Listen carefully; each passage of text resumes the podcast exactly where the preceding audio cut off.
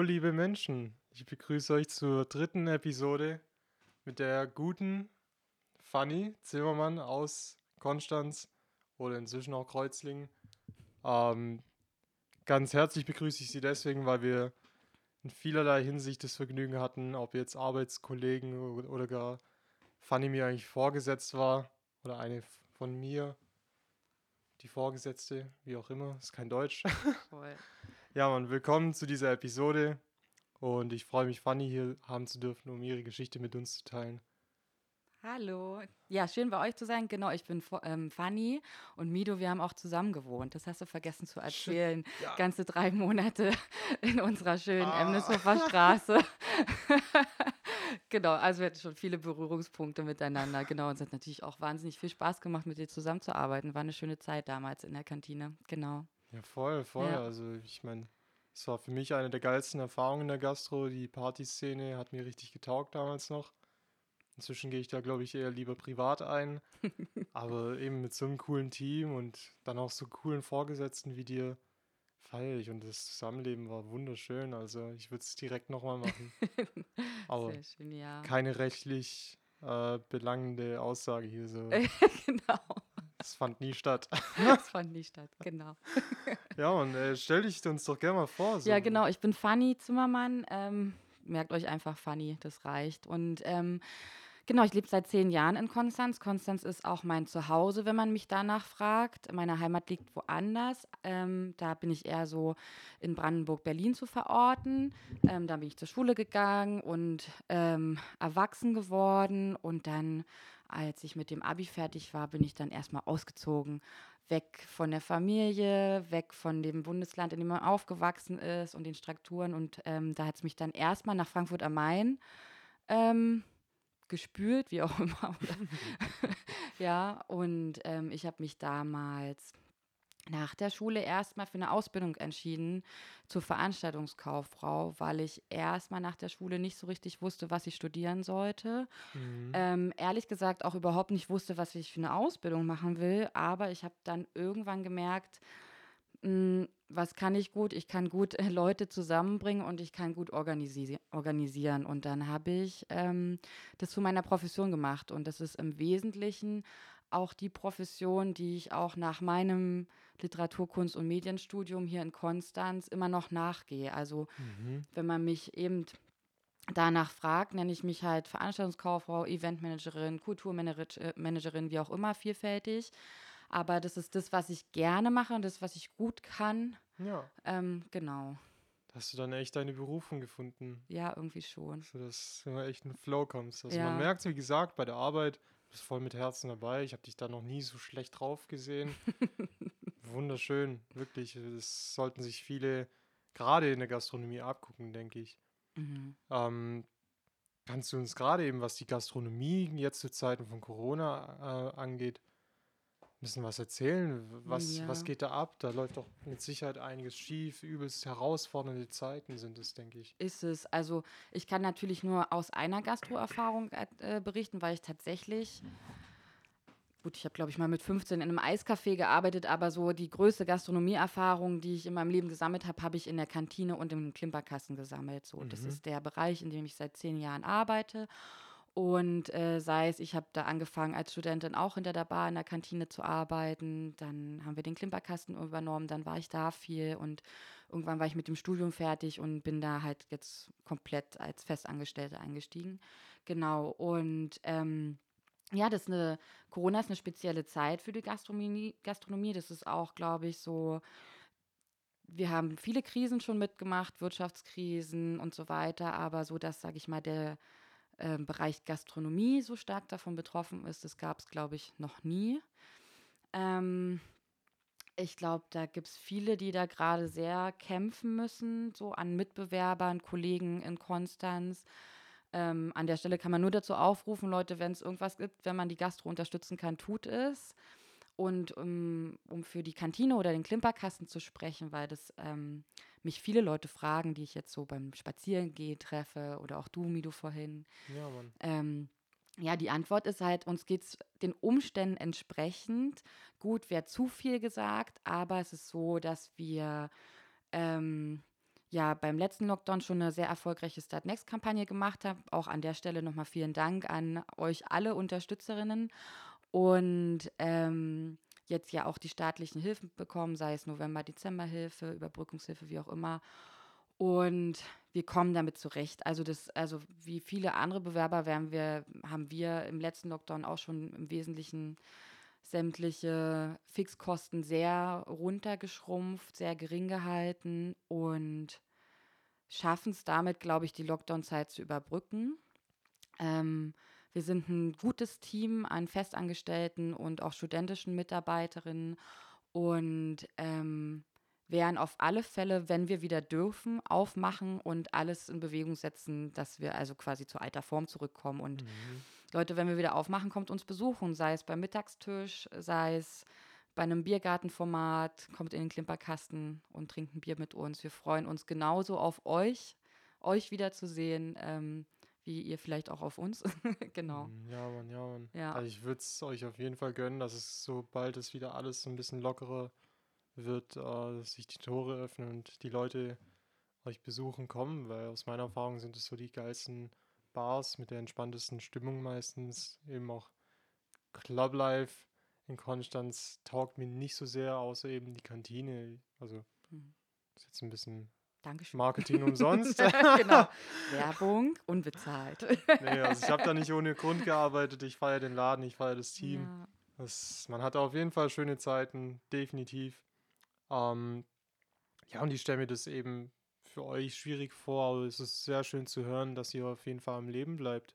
Ja. Manche andere erwischt da vielleicht härter. Ja, also da kann ähm. ich auch an der Stelle sagen, Achtung Werbung, Leute.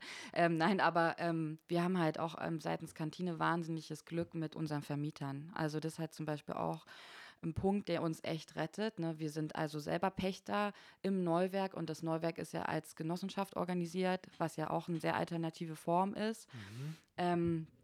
Und jetzt aber auch gerade viel in vielen ähm, Sachen wieder Einzug hält, auch wenn man sich über Wohnraum unterhält zum Beispiel. Ähm, und da ist das Neuwerk Gott sei Dank in der Lage, auf einen großen Teil unserer Miete zu verzichten und ermöglicht uns damit natürlich auch das Überleben. Also in dem Fall nochmal Shoutout das ähm, Neuwerk. Ne? Vielen Dank dafür. Ähm, so mhm. wird es uns weitergeben. Genau. Voll cool, wie kollegial das alles ja. vonstatten geht. So. Eben, was ich mir noch dachte, ist, ja, wie du sagst, ihr, ihr freut euch auf die Gäste irgendwann wieder. Die Gäste freuen sich mit Sicherheit auf euch, weil das ja so ein krasser Aspekt in unseren Sozialkonstrukten eigentlich darstellt. So eben Bar, Barleben, das Nachtleben allgemein. Äh, das ist einfach für manche Menschen vielleicht tatsächlich der Rückzugsort, um ja. eben zu Leuten zu finden. Ist es voll. Also wenn man, ähm, und ich bin ja auch viel in der Nacht unterwegs, dann auch beruflich oder privat, der, beruflich dann ja oft auch in der Kantine oder vor allem in der Kantine ähm, als sogenannte Nachtaufsicht. Ähm, mhm. Ähm, und da ist man dann auch nicht nur, also da stellt man dann auch fest, klar, die Leute kommen natürlich zum Feiern zu uns, aber das ist auch einfach, das ist kultureller Austausch, das ist Treffpunkt mit Freunden, das sind ist auch ein Ort für Leute, die sich normalerweise dann keine Orte haben, sich zu versammeln. Ja. Und manchmal hat man da, ist man da auch eine Art von Sozialarbeiter. Ähm, das kann jeder Bar, Barfrau, Mann mir bestätigen. Ähm, es gibt auch Leute, die haben ähm, wenig Leute um sich rum und die suchen dann solche Orte auf oder die haben gerade machen gerade eine schwierige Zeit durch. Mhm. Ähm, und die sind auch im Nachtleben zu finden als Gäste und für die sind wir wichtig. So. Ähm, deswegen kann man auch nur ähm, den Lutz Lichten Leichensing von der Clubkommission Berlin wiederholen, der am letzten Lockdown schon gesagt hat, wir Kulturstätten sind vielleicht nicht ähm, äh, wie sagt man das, systemrelevant, aber wir sind freuderelevant und das ist mhm. ein großer Aspekt im Leben, ja. Ja, Mann. Genau. Also aus eigener Erfahrung kann ich das mit Sicherheit bestätigen und viele Leute da draußen sicherlich auch. Ich denke, also inzwischen ist es mein Flow eher zu sagen, yo, ich will möglichst wenig konsumieren, aber eben lass halt dann ein Bier weniger trinken. Du wirst trotzdem natürlich dort eine Freude erleben, weil du auf Menschen triffst und dich unterhältst und vor allem neue Leute kennenzulernen, ist, glaube ich, super wichtig mhm. für unsere Entwicklung. Dementsprechend, ja, Daumen gedrückt halten, Es wird hoffentlich wieder bergauf gehen. Ja, also wir sind ganz zuversichtlich. Ich persönlich bin auch zuversichtlich. Ich meine, wir werden bestimmt nicht ähm, von Tag 1 wieder Partys feiern können, so wie wir es zuletzt gewohnt sind. Aber es ist ja auch irgendwie ganz spannend. Ähm, wir sind ja ein Team mit ganz vielen Fähigkeiten und irgendwie spornt es ja auch unsere Kreativität wieder an. Mhm. Ähm, es wird andere Formate geben, vielleicht mit einem kleineren Publikum oder ähm, Formate, die überhaupt nur möglich sind, weil das Publikum kleiner ist oder ruhiger oder wie auch immer. Ähm, und wir werden die Türen wieder öffnen, es wird irgendwas geben und dann kommt uns gerne besuchen. Wir freuen uns auf euch, genau. Ja. Das ist so der Slogan an unsere Gäste, genau. ja, Hup, hup. genau. Ja, krass. Äh, Kannst du uns ein bisschen erzählen, wie das aussieht aus äh, staatlicher Seite? Also wie sieht die Unterstützung da aus? Äh, ist es aus deiner Sicht, je nachdem, was du mitbekommen hast, gut geregelt worden? Hat man das gut gemanagt, um eben die Gastronomiekultur am Leben zu erhalten? Ja, also äh, aus meiner Sicht, also ist halt die Frage, ne, wir, dass die Krise, in, mit der, von der wir jetzt gerade betroffen sind, die war in der Form ja noch nie da. Das heißt, ich kann, will und kann mir nicht anmaßen, da den Finger drauf zu legen und zu sagen, wie Mhm. man es besser machen kann. Sowas muss auch immer finanziert werden, staatliche Hilfen, das ist mir total klar. Und ähm, dass der Herr Altmaier eben der Gastronomie versprochen hat, diese sogenannten November- und Dezemberhilfen. Das ist total ein total feiner Zug, also auch sozial gedacht, dass man halt sagt, okay, die Branchen, die quasi zum Erhalt einer Wirtschaft dazu beitragen, weil sie schließen, die müssen dann auch anders ähm, dafür entschädigt werden. Mhm. Das kann und soll gerne so sein. Es gab oder gibt natürlich jetzt Probleme mit der Auszahlung, ähm, dass halt die Bundesregierung halt doch vielleicht ja, zu schnell mit den Versprechungen war, beziehungsweise waren dann intern die Systeme noch nicht richtig geregelt, sowas zu bearbeiten, Anträge zu bearbeiten, Auszahlungen zu bearbeiten. Das heißt natürlich, dass da jetzt viele Antragstellende oder Antragstellerinnen äh, jetzt auf die Auszahlung wartet, was natürlich heftig ist, wenn man quasi jetzt im, jetzt haben wir jetzt März, Februar quasi noch auf eine No- Novemberhilfe wartet. Das ist natürlich auch ein Zeitraum, den muss so ein Unternehmen auch erstmal stemmen können. Voll. Das werden nicht alle stemmen können. So. Mhm. Ähm, das ist ein bisschen schade, aber ansonsten ähm, finde ich, dass ja, unsere Bundesregierung sich da ganz tapfer schlägt. Also ähm, letztendlich kann man das erst richtig bewerten in der Retroperspektive, hoffentlich in drei, vier Jahren, wenn wir um einige Erkenntnisse weiser sein werden. Mhm. Äh, dann können wir sagen, was richtig, was falsch, was besser geholfen hätte oder weniger. Ähm, es ist so, wie es ist und ja, jetzt durchhalten ist die Parole, genau. Ja, das Beste draus machen. Ja. Coole Sache. Ähm, eben, du hattest ja vorhin schon angemerkt, als du dich vorgestellt hattest, dass du gar nicht aus Konstanz kommst. Ich Mhm. finde, aus meiner Sicht hast du dich ja hier voll eingelebt und bringst dich auch voll ein in eben das Kulturschaffen, das Kultur am Leben halten, besser gesagt, den ganz, gesamten Prozess. Eben dadurch, dass du die Events managst und äh, organisierst, die auf jeden Fall auch immer cool waren aus meiner Sicht. Also es war wirklich schön, das mitzuerleben.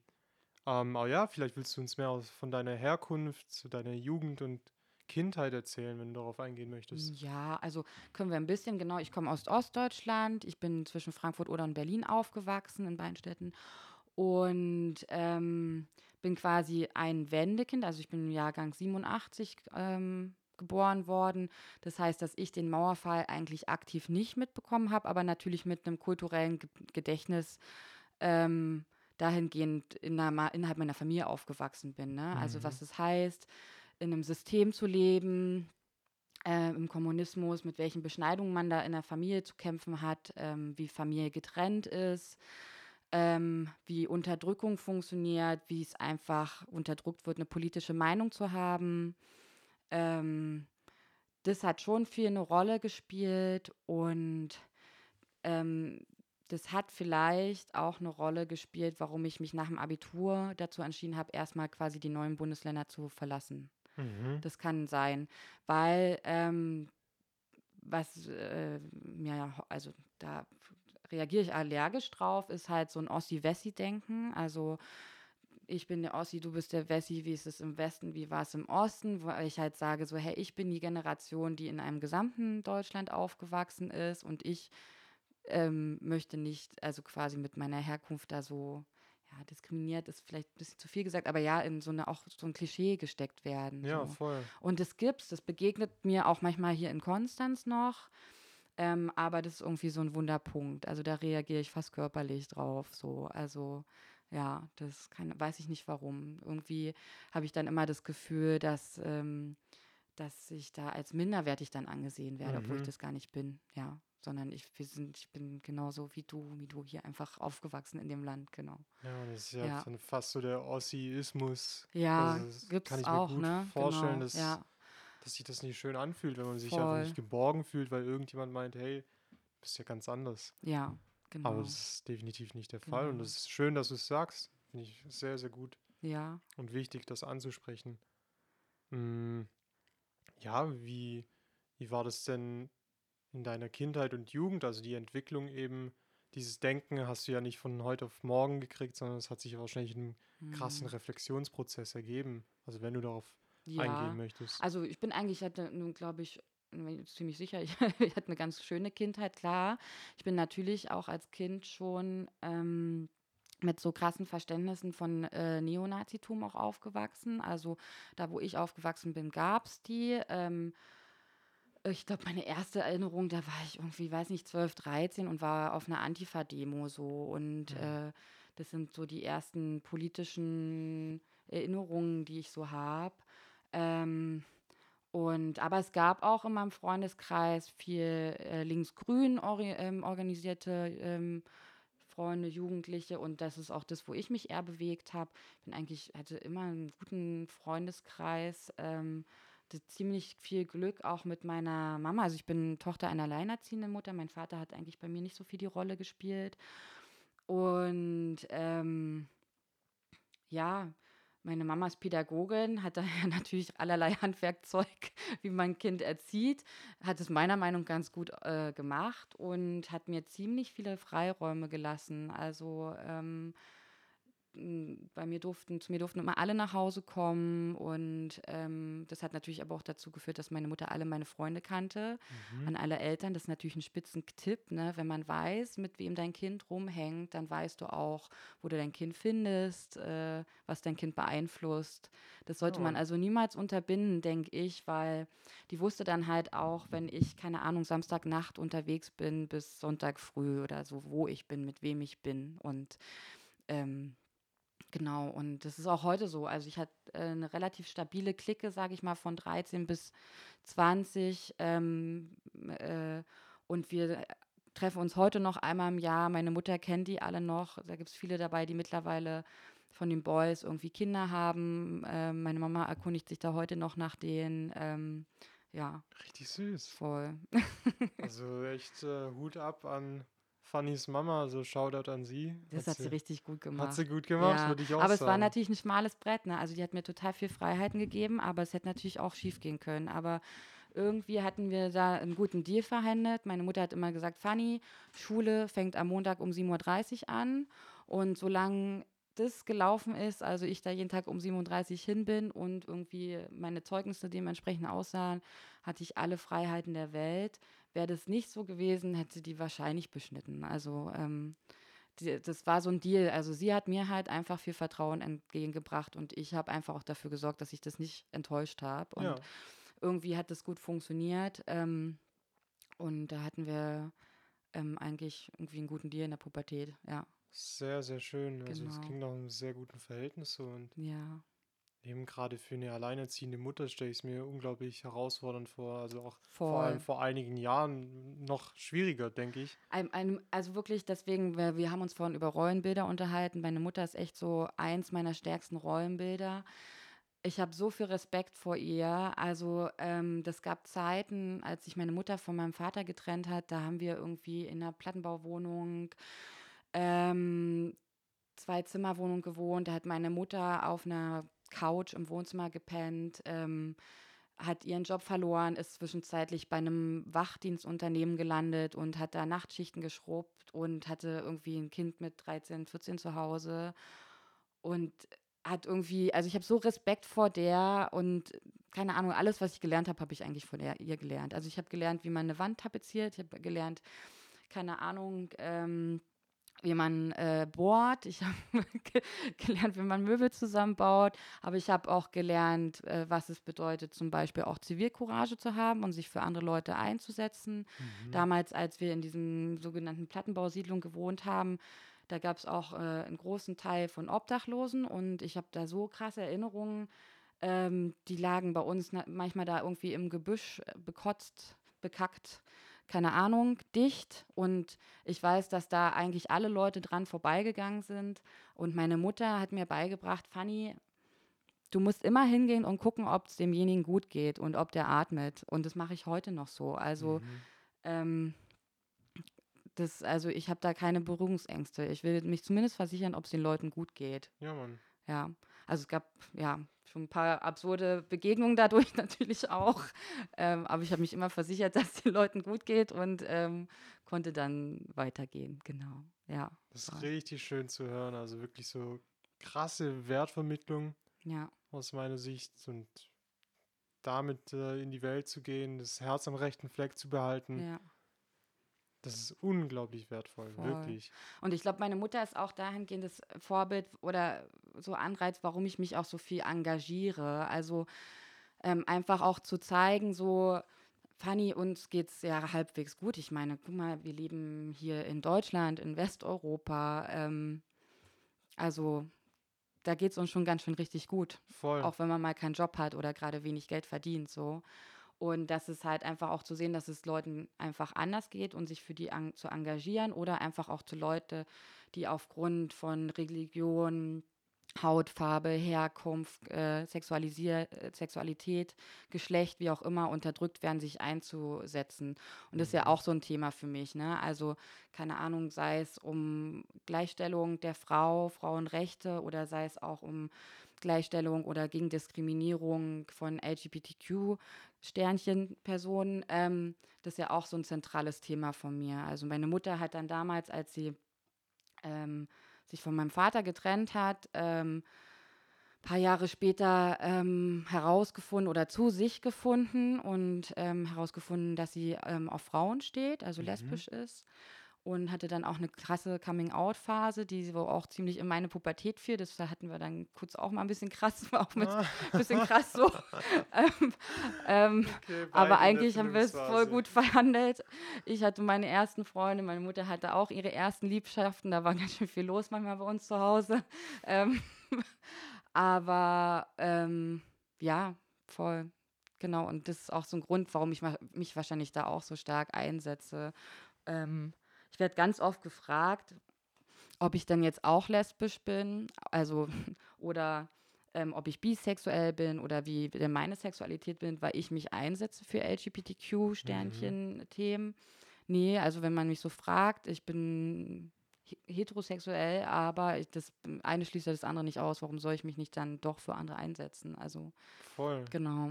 Das ist ja eigentlich genau das, was man machen sollte, wenn man checkt, dass es einem gut geht Mhm. In vielerlei Hinsicht kann man ja andere mit sich ziehen mhm. und eben Schwächere eventuell bestärken oder mhm. schwächer erscheinende. Also was schwach und stark ist, da lässt sich bis zum Tod drüber diskutieren. Ich finde es auf jeden Fall ganz stark, sich für die schwächer erscheinen einzusetzen und letztendlich machen die auch Prozesse durch, die sie wahrscheinlich super krass aus sich herauskommen lassen, so richtig in sich festigen können. Ja, ich glaube, das hat manchmal, sorry, dass ich dich unterbrechen, Luna, mhm, das hat auch was eben Rollenbilder und auch so Mentorenschaft. Also mhm. ähm, war, das ist einfach ähm, gut, manchmal auch jemanden irgendwie nach einem Rat zu fragen oder halt eben jemanden zu haben, der einen mitzieht oder der einen inspiriert und so. Und das können Freunde sein, das kann Familie sein, das können Lehrerinnen sein, das können Arbeitskolleginnen sein, wer auch immer. Ähm, ähm, und das hilft manchmal, bestärkt einen ja dann manchmal. Genau. Ja.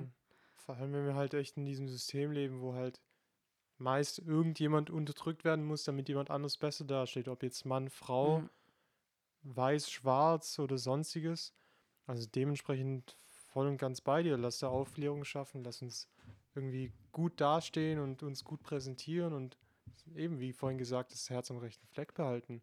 Ja, sodass Leute erkennen, sie sind nicht allein. Sie können Teil einer eine Utopie sein, ja. ganz krass gesagt. Ja, es ist, glaube ich, immer wichtig, eben minder, also sich A, bewusst zu sein, wie, wie gut man es selber hat und dann auch sich bewusst zu sein, dass es Leute gibt, die es nicht haben oder Mhm. die halt einer Minderheit angehören und in irgendeiner Form unterdrückt werden oder diskriminiert werden. Und das, Leute, ich kann einfach nur jeden animieren, sich ähm, zu engagieren in vielfältiger Sicht, sei es engagier dich für einen Fußballverein, engagier dich, keine Ahnung, für deine Nachbarschaft. Das macht ja auch was mit einem selber Absolut. also oder das politische Engagement oder wie auch immer und ähm, oder so Ehrenamtgeschichten ähm, meistens bei so Projektarbeiten wie auch immer das gibt einem selber ja auch so viel zurück ähm, Mhm. ja voll Ja, Mann. Da müssen wir vielleicht nochmal kurz einen Schritt zurückgehen für die Leute, die vielleicht nicht ganz up-to-date sind und hier zuhören werden. Wie würdest du den Begriff oder die Kurzfassung von LGBTQ erläutern, sodass es der Otto-Normalmensch oder die no Ot Emma-Normalmenschin, sorry Emma Otto, Emma Otto. Naja, also LGBTQ Sternchen, ne, ist ja eigentlich Mhm. also eine Kurzform für Lesbian, Gay, tra Trans oder Transgender, ähm, Bisexual, Queer und dann, Mhm. ich sag dann immer Sternchen, weil Queer quasi eigentlich, ja, Queer ja auch noch viel mehr, queer ist ja quasi nicht definiert. Das, äh, darunter fallen ja noch viel mehr. Also the- theoretisch könnte auch einfach jeder sagen, der homosexuell ist oder jede, die lesbisch ist, sagen, sie ist queer. Aber es gibt ja zum Beispiel auch noch die Intersexuellen, die Asexuellen, die Pansexuellen, die Mhm. dann vielleicht ähm, unter, die sich unter diesem Sternchen dann verbergen. Ja, Genau. Mann. Ja. So dass halt wirklich möglichst viele Gruppen, die meistens eben auch Minderheiten sind, Ja. äh, quasi geborgen fühlen können, irgendwo berücksichtigt in unserer Genau. Sprache. Sprache sei ja Genau. wohl Macht und ich denke, das Ja. spürt man. Das ist auch der Grund ähm, übrigens, warum ich mich auch da sehr für ausspreche zu gendern. Ne? Mhm. Ähm, eben, nämlich Sprache macht was mit uns und Sprache hat was mit Denken zu tun. Und wie ich spreche, so denke ich. Und Ja, wenn ich ähm, mich also konsequent dafür oder dagegen ausspreche zu gendern, das bedeutet, dass ich konsequent einfach Gruppen aus meinem Sprachgebrauch und aus meiner Denke verbanne so oder Mhm. halt unterdrücke oder nicht beachten möchte so. Und deswegen ist mir das auch wichtig zu gendern, genau. Voll, Mann. Also den Flow catche ich auf jeden Fall auch immer mehr, das einfach zu machen. Auch Ja. nicht mal dieses SchülerInnen, sondern ich sage sehr, sehr gern Schüler und Schülerinnen. Also so wirklich hier in dein Gesicht. Das ist beides gleich wichtig. Da könnte man dann auch über die Reihenfolge Ja, diskutieren. genau wie du, jetzt muss ich dir direkt, ich sag nämlich SchülerInnen und Ja, Mann. zwischen dem Schüler und dem Innen gibt es ja ein Sternchen. Ja, Mann, ja, Mann. Und das ist wie mit des, dem, so ähnlich wie mit dem Sternchen bei LGBTQ.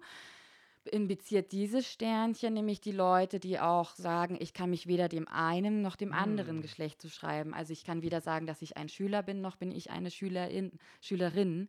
Ja. Und die dann wenigstens sich durch dieses Sternchen repräsentiert fühlen. Also in between, ne? Also es gibt nicht Schüler und Schülerinnen, sondern es gibt auch noch in between. Krass. Das ist das Sternchen. Ja. Wieder was gelernt. Ja. Krass. Mega, mega lieb, danke. Gerne. Also, ob du das jetzt so übernimmst, ne? Ich, Ich schreibe dir da nichts vor, aber ich leg's dir so. nahe. Ja, also es ist auf jeden Fall eine Information, die ich noch nicht hatte und das klingt auf jeden Fall vernünftig, das zu machen eben. Also noch mehr Leute zu inkludieren. genau, es hat was mit Inklusion zu tun, genau. Ja, Ja, Mann. Feier ich, feier ich. ja. Du meintest eben vorhin, du hast gewisse Projekte, vor allem hier in Konstanz, gestartet. Mhm. Und ähm, da würde mich interessieren, also die, die Titel werden mit Sicherheit ein paar Leuten da draußen bekannt sein, aber erzähl mal, Hopefully. ja, und was genau hast du gemacht, in welcher Form? Ja. Ähm, was hat dich wirklich daran motiviert? Gab es da irgendwie krasse Herausforderungen? Gab es irgendwie so, weiß nicht, äh, ich will nicht sagen juristische Problematik von wegen, yo, das muss man, da, da muss man sich irgendwie drum rumschlängeln oder so? Mhm.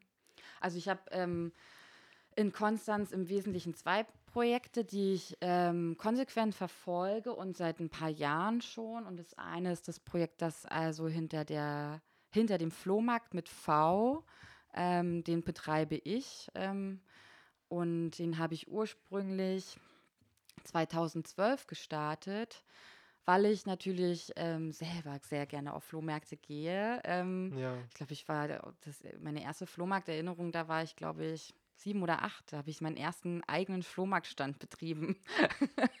Und geil. ähm, also ich liebe auf Flohmärkte zu gehen und auch selber äh, zu verkaufen, wie auch immer. Und mir halt aufgefallen ist als Neukonstanzerin, ähm, dass es hier keine Flohmärkte gibt, beziehungsweise halt, dann gab es irgendwie einmal diesen grenzüberschreitenden Flohmarkt einmal im Jahr oder damals Mhm. gab es noch beim, es hieß damals noch Dance Palace, jetzt Grey, ähm, auf dem Parkplatz regelmäßig einen Flohmarkt. Das hat mich alles total un also unglücklich gelassen so. Und dann dachte ich so: „Hey, warum nicht einen Flohmarkt machen?“ Und, ähm, habe da damals, äh, in der Kantine schon gearbeitet und habe da Gott sei Dank auf offene Ohren bin ich da getroffen und Ja, dann hat mir die Kantine das ermöglicht, das quasi umzusetzen. Habe das das war 2012 und habe das vormals erst so einmal im Jahr gemacht. Und dann kam aber wurde aber diese Nachfrage immer größer und dann so: „Ja, warum da nicht eine Serie draus machen?“ Mhm. Und gerade jetzt auch seit 2016, seitdem ich in der Kantine fest angestellt bin, ähm, findet der Flohmarkt eigentlich so alle zwei Monate statt, beziehungsweise jetzt unter Corona lassen wir ihn ja nur draußen stattfinden im Innenhof. Mhm. Und da findet er jetzt zum Beispiel für dieses Jahr gesprochen, soll er mit viel Glück im April, hoffentlich spätestens im Mai, Ja, starten und halt bis November eben im Innenhof stattfinden. Genau. Cool. Und es ist halt irgendwie, also ursprünglich habe ich den Flohmarkt gegründet, natürlich, weil ich Flohmärkte liebe, aber auch, weil ich es liebe, halt so die Liebe zum Alten, die Liebe zu Dingen, die einfach noch gut sind und deswegen nicht entsorgt werden müssen, die Liebe auch zum Erhalt von Dingen, also zum Erhalt auch von Rohstoff, Rohstoffen, die da drin stecken, zum Erhalt und Wertschätzung der Arbeit, die da drin sei, steckt, sei es in irgendeiner Vase oder in einem Hemd oder so. Mhm. Und ähm, irgendwann halt durch diese viele Beschäftigung mit dem Flohmarkt und auch mit viel Auseinandersetzung zur Textilindustrie, eben hat sich da jetzt auch so eine Mission irgendwie für mich ergeben. Also eben ich betreibe halt auch diese Flohmarkt-Facebook-Seite sehr intensiv und versuche darüber aufzuklären, eben wie wie einfach auch die Textilindustrie ja auch äh, einen großen CO2-Ausstoß hat und große Menschenrechtsverletzungen in der Mhm. Herstellung von Rohstoffen als auch in der Produktion oder im Vertrieb begangen werden. Spreche mich dafür ein Lieferkettengesetz aus und das ist halt irgendwie so meine Leidenschaft und eben auf den Flohmärkten, die wir in, oder ich in der Kantine Veranstaltungen werden ja auch schon sehr viel, ich würde fast sagen zu 85 Prozent Kleidung verkauft und da halt einfach auch die Leute aufzuklären, so ähm, überle also denkt, reflektiert euren Konsum Ja, und ähm, wie viel braucht ihr wirklich und kann man nicht Dinge noch erhalten oder kann man Dinge nicht, müssen Dinge neu gekauft werden oder kann man sie nicht einfach auch gebraucht kaufen und so weiter, genau, Absolut. genau. Finde ich ein geiles Konzept, ein in vielerlei Hinsicht sinnvolles Projekt und scheinbar gehst du da auch voll auf. Ah, voll. Ja, da kann ich jetzt Das- noch drei Podcasts drüber reden. Machen wir. Ja, voll. Das ist also auch so ein Thema und eben, ich hatte ja dann auch ähm, Ende letzten Jahres mit einer ähm, guten Bekannten von mir äh, zusammen den Secondhand Pop-Up-Laden, ähm, Klimperkasten, ne? Das sind also auch, das, da kommen so diese Interessen so mit rein. Ja, Mann. Genau. Aber ich muss auch echt sagen, also ich bin da ganz zufrieden mit ähm, in Konstanz. Es gibt schon viele Jugendliche und Studierende oder junge Erwachsene, ähm, die sich sehr gut mit dem Thema auseinandersetzen und da sehr bewusst konsumieren. Aber ich glaube, da ist auch noch nach wie vor viel zu tun. So. Ähm, ich finde auch von staatlicher Seite könnte noch ein bisschen mehr kommen. Ähm, aber viele sind sich dem Gott sei Dank schon bewusst und ja, doch, Es doch. geht Schön zu sehen. Es geht bergauf, genau, voll. Ja, Mann, richtig schön Ja. zu hören. Ja. Also, ich denke, es liegt eben auch an uns, da eben als Role Models, als ja, gute Beispiele voranzugehen. Hm. Das ist einfach auszuleben, was man sich eigentlich vorstellt. Ich finde es gut, wie du es vorhin gesagt hast, es ist unsere Mission. Also, wenn jemand seine Mission, seine Berufung, was auch immer gefunden hat, es auch wirklich nach außen mit Stolz zu tragen, ähm, sodass halt wirklich mehr Leute davon affektiert werden und merken, oh wow, Mhm. dieser Mensch, dem, dem geht's gut. Und so könnte ich auch leben, wenn ich das finde, was für mich richtig scheint und da mit Herzen dabei bin. Und ich feiere vor allem die Attitüde, wie du es vorhin gesagt hast, so von wegen, hey, ich war nicht happy mit den Flohmärkten hier in Konstanz, ich mache Also, selber selber ein. gemacht. Genau, das Wie kann ich cool. eben jedem nur ans Herz legen. Ne? Ähm, es gibt ja manchmal so ein Konstanz-Bashing. ähm, so, ah, hier geht nichts und nichts los und so, Leute, macht was, ne? Also ihr habt alle zwei Hände im besten Fall und zwei Beine vielleicht auch und Ja, aber Mann. eben macht was, tut euch zusammen und es gibt's aber auch. Also das kann ich auch sagen, jetzt so seitdem ich zehn Jahre ja in Konstanz bin und auch so seit dem also aus der Beobachtung von der Kantine ist es auch immer schön zu sehen, dass sich da immer mal wieder so ein paar Leute zusammentun und Kollektive gründen und irgendwie eine Party etablieren oder ja, Dinge anschubsen so. Aber eben, Ja, ja, genau. voll. Und dann eben ja, ein weiteres Projekt, wo wir bei Anschubsen sind, ist natürlich, ähm, dass ich seit 2014, 15 mit der Steffi zusammen die Always Ultra Partyreihe betreibe. Und das ist auch aus einem letztendlich eigenen Bedürfnis oder Missstand gegründet. Ne? Also wir, Mhm. sind- Steffi hat damals angefangen mit dem Auflegen und war auch viel im Nachtleben unterwegs. Ich habe in der Kantine gearbeitet, war viel im Nachtleben we- unterwegs und uns ist beiden ähm, als Frauen aufgefallen, wie unterrepräsentiert Frauen im Nachtleben sind, ähm, sei es durch DJs, sei es ja oder überhaupt auch in der Organisation ja eh. Mhm. Ähm, und ähm, dann im Speziellen halt auch noch in der Techno, also im Techno. Ähm, das ist halt so die Musik, in der wir uns auch zu Hause fühlen. Und da ist es eigentlich auch ein internationales Problem. Ne? Also da hat sich jetzt in den Jahren, kann ich jetzt so aus meiner Wahrnehmung sagen, wobei ich natürlich mich in einer Bubble bewege, ähm, viel getan, aber es ist auch noch viel zu tun. Also ist nach wie vor so, wenn man Bookings, Line-ups von Festivals oder Veranstaltungen betrachtet, dass da einfach Frauen oder nicht-binäre Persönlichkeiten einfach zu stark ähm, unterrepräsentiert sind. Mhm. Und dann gibt es natürlich oft die Ausrede mit, es gibt sie nicht oder es gibt keine guten oder so. Und das ist Schwachsinn, es gibt nicht. Und ähm, das ist halt auch so ein Problem, was sich die ganze Zeit weiter reproduziert. Ne? Also wenn man keine Frauen bucht, dann werden sie auch nicht öffentlich wahrgenommen und dann wird auch nicht über sie öffentlich berichtet. Dann Ja.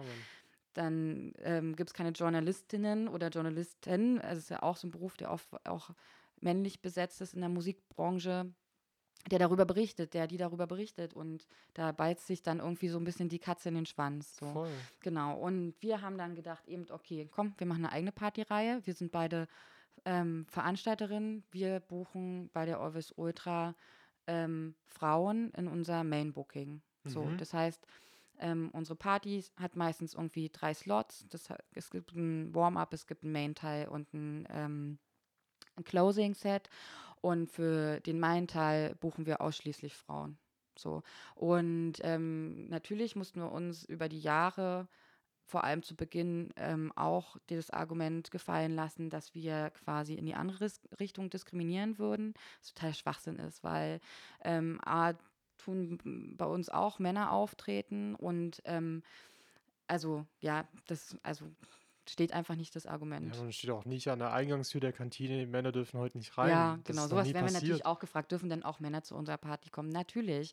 Und äh, ganz im Gegenteil. Also gerade auch durch, durch den Techno ähm, äh, sind auch auf unseren Partys sehr viele Männer. Und im besten Fall, ähm, ich weiß gar nicht, es gibt bestimmt auch Männer, die gar nicht wissen, worum es bei der Always Ultra geht, denen es gar nicht auffällt. Das ist Mhm. ja auch super. Oder die dann im Nachhinein verstehen, ach krass, ja, da hat eine Frau aufgelegt und super und ähm, toll, dass damit auch so ein bisschen die Frauenquote in Konstanz erhoben wird, weil halt einfach viele unserer Mitveranstalter, und da kann ich Mitveranstalter sagen, weil Mhm. wir die einzigsten Frauen sind, die veranstalten, ähm, halt sehr viel männlich buchen. So, Klar, da genau. schließt sich, wie du vorhin gesagt hast, der Kreis. Ja. Klar, genau. passiert so viel über Connections. Ja. Wenn ich einen guten Kumpel habe und eben wahrscheinlich äh, kaum Frauen kennengelernt habe, die gut auflegen, Hm. dann ist klar, wo die Wahl ausfällt. Aber eben, ich kann mich noch an meine erste Always Ultra erinnern und stand so vor diesem DJ-Pult und dachte so, oh mein Gott, was macht diese Frau da? Das ist der Wahnsinn, das ist genial. Mhm.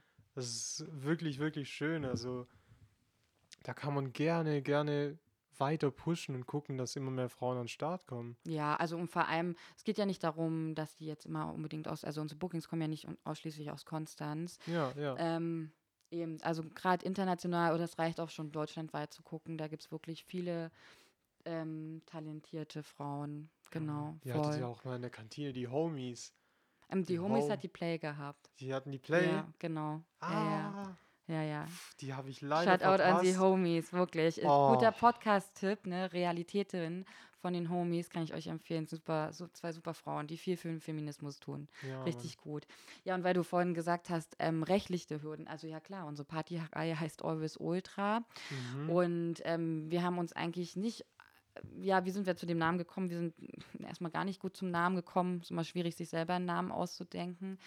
Der Name kommt aus der guten Giftschublade eines guten Freundes und ähm, und Orbis Ultra verbindet man natürlich mit Darmhygieneprodukten. Ähm, das ist eine eingetragene Marke und ähm, das war jetzt, ähm, ist natürlich erstmal manchmal so ein Aufhänger, wo man so ein Wiedererkennungsding hat, aber Always und Ultra sind ja auch zwei starke Begriffe und zwei starke auch Ultra, gerade als Begriff in der Techno-Szene. Mhm. Und damit haben wir uns natürlich dann sehr viel identifizieren können. Und klar, eben Orbis Ultra als eingetragene Marke, ähm, da mussten wir natürlich dann auch erstmal den Weg über eine Rechtsabteilung gehen, ja, um sicher zu gehen. Das heißt, eben wir waren dann bei dem Konzern, den ich hier nicht nennen möchte, der eben diese Orbis Ultra Darmhygieneprodukte vertreibt, haben uns da zur Rechtsabteilung durchstellen lassen und haben aber offiziell das okay schriftlich bekommen, dass wir unsere Partyreihe so nennen dürfen. Ja, Okay, voll Ja. entspannt. Also es klingt jetzt ja. nach einem Weg, wo man eine Hürde nimmt, aber die hätten ja auf jeden Fall deutlich mehr Steine in den Weg legen können. Ja, aber eben, äh, wir haben denen das gut ähm, verargumentiert. Was sind unsere Hintergründe? Wer sind wir? Was machen wir? Und ähm, ich bin jetzt nicht so ein mega super Konzernfan, aber da dann doch mal Daumen hoch. So kann es halt auch laufen. Voll. War mal eine positive Erfahrung, genau. Ich muss ehrlich sagen, die Brücke hat sich in meinem Kopf noch nicht geschlagen gehabt bis Ist auch jetzt. nicht so schlimm. Das ist genial, wirklich. Ich hatte das nie hinterfragt, nie Ja. bedacht. Bei Ultra hatte ich vielleicht immer so im Hinterkopf die Fußball-Ultras. Fußball-Ultras, Genau. Wir sind genau. nämlich Techno-Ultras. Oh, genau. yes. Ja. Geil. Leg dich nicht mit uns an. genau. Kommt gleich der feministische Fist zurück. So. Ja, Mann. Die gibt es nämlich, wenn man nicht in die Kantine geht zu diesen geilen Partys. genau. Boom. Ja, und jetzt halt mal gucken. Ja, klar, also der um, Flohmarkt kann natürlich gerade gut stattfinden, noch unter Corona. Always Ultra liegt so ein bisschen auf Eis. Mhm. Ähm, schauen wir mal, wie es mit Partys weitergeht oder so. Aber wir betreiben den Kanal weiterhin, weil wir auch, also vor allem Facebook wird von uns viel betrieben, weil wir auch ähm, A, da mal regelmäßig interessante Sets vorstellen wollen. Dann werden von uns auch so feministische Themen behandelt. Ähm, da ist eben zum Beispiel sowas wie Gendern ein Stichpunkt oder auch der Gender Pay Gap oder ja, so Geschichten und posten da recht regelmäßig mal interessante Artikel, genau. Das ist gut zu wissen. Ja. Also Leute, follow, follow, follow. So kriegt ihr auch immer gute Infos mit, wie ihr ja, Ja, wie wir die Welt einfach zu einer inklusiveren und besseren Welt machen. Genau, genau. Schön zu wissen. Ja, Ja, auf ähm, jeden Fall finde ich es cool, dass du da so, also in dem Sinne Aufklärungsarbeit betreibst und ja, also durch die Events Leute nicht so- zusammenbringst. Genau, im besten Fall. Also ich denke mir dann immer so, gerade auch für die Always Ultra, im besten Fall kommt vielleicht manchmal auch jemand nur, weil wir ein gutes Plakatdesign haben. oder vielleicht kommt auch nur jemand, weil er Samstagabend nicht wusste, wo er sonst hingehen soll oder so. Aber im besten Fall geht jemand von der Party nach Hause und denkt sich so, krass, wer hat denn da eigentlich aufgelegt und schaut dann nach ähm, auf der Soundcloud-Seite der Künstlerin und entdeckt Musik neu. Genau. Mhm. Ja. Ja, und vielleicht eben auch einen Charakter, eine Persönlichkeit, mit der man sich identifizieren kann. Oder die Mhm. Genau. einen auch selber in so einen Entwicklungsprozess der Selbstreflexion bringt. Auf Ja. jeden Fall eine coole Sache. Also finde ich echt spannend, da den Hintergrund zu erfahren, weil für mich war es eben auch immer nur gute Party. äh, schöne Plakate, die man sich hier ins Zimmer hängen kann. Juhu, völlig Ja. umsonst. Nee, aber da bin ich mega dankbar für eure Arbeit. Richtig, Ja. richtig schön. Also, keine, also ich würde jetzt nicht sagen, dass natürlich jeder, der auf unserer Party ist, jetzt krasser Feminist ist oder feministisch aufgeklärt ist, auch wenn ich mir das wünschen würde. Mhm. Aber muss ich realistisch sein. Ähm, aber ja, vielleicht bleibt ein bisschen was hängen, genau. Ja, Mann.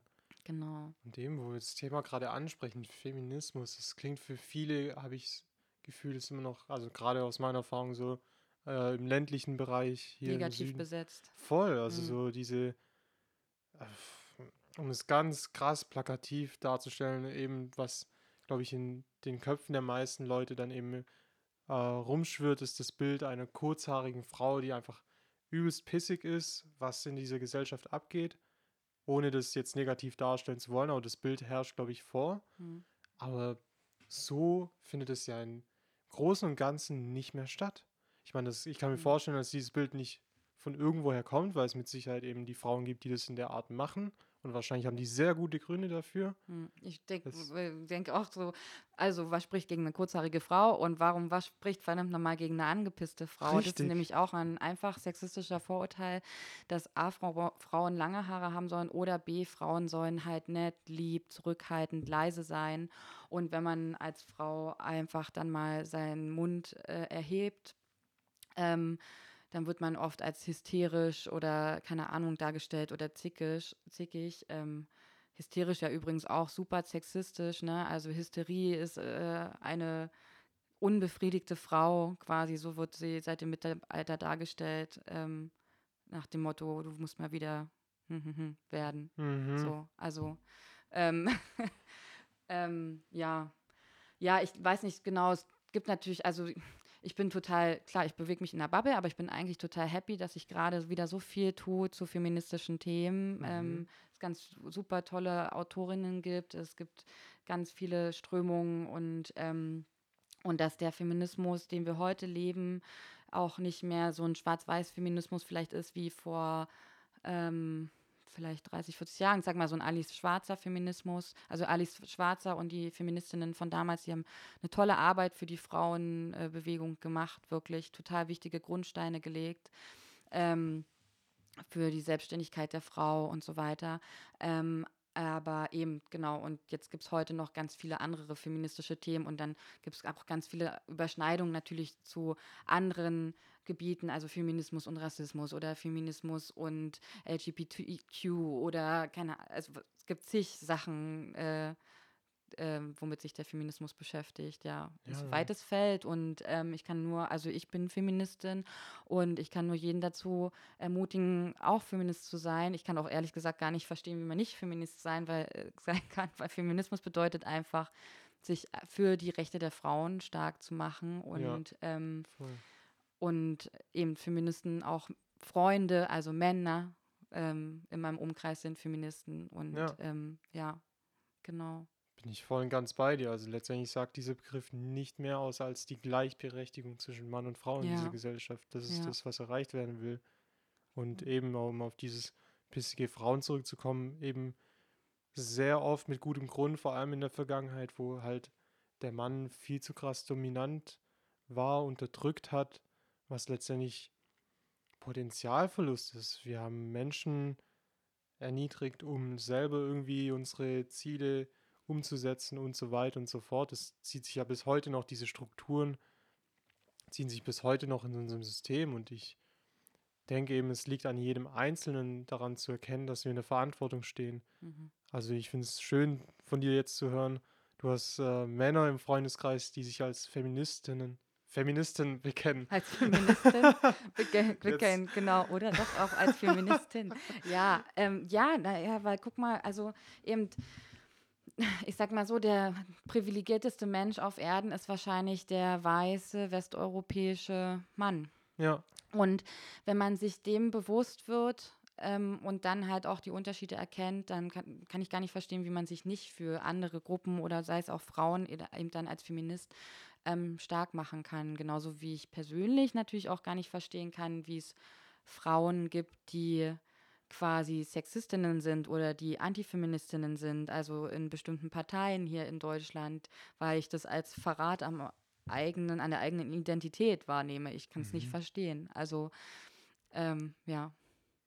ja, ich komme da auch, also das ist ein sehr gutes Beispiel, wo ich äh, es nicht gerafft bekomme, da eine Erklärung für zu finden. Müsste Mhm. man echt mal nachhaken bei den Menschen persönlich. Nee, möchte ich, ich Hm. möchte mit so Menschen ehrlich gesagt gar nicht reden. Nee, krass, nee, da hört es schon auf. also, ja, kann ich, nee. Ja, auf alle Fälle. Eben, es gibt viele feministische Themen, super interessant, genau. Ähm, mich begleiten da auch eben unterschiedliche Themen durch die Orbis Ultra. Natürlich super interessant ist für mich nach wie vor auch noch die Sache mit der Gender Pay Gap oder der gläsernen Mhm. Decke. Ne? Also Gender Pay Gap ist immer noch der sage ich mal, Verdienstunterschied zwischen Mann und Frau mit gleicher Ausbildung in gleicher Stellung, ähm, der im Durchschnitt bei, in Deutschland auch immer noch bei 20 Prozent ist. Ja.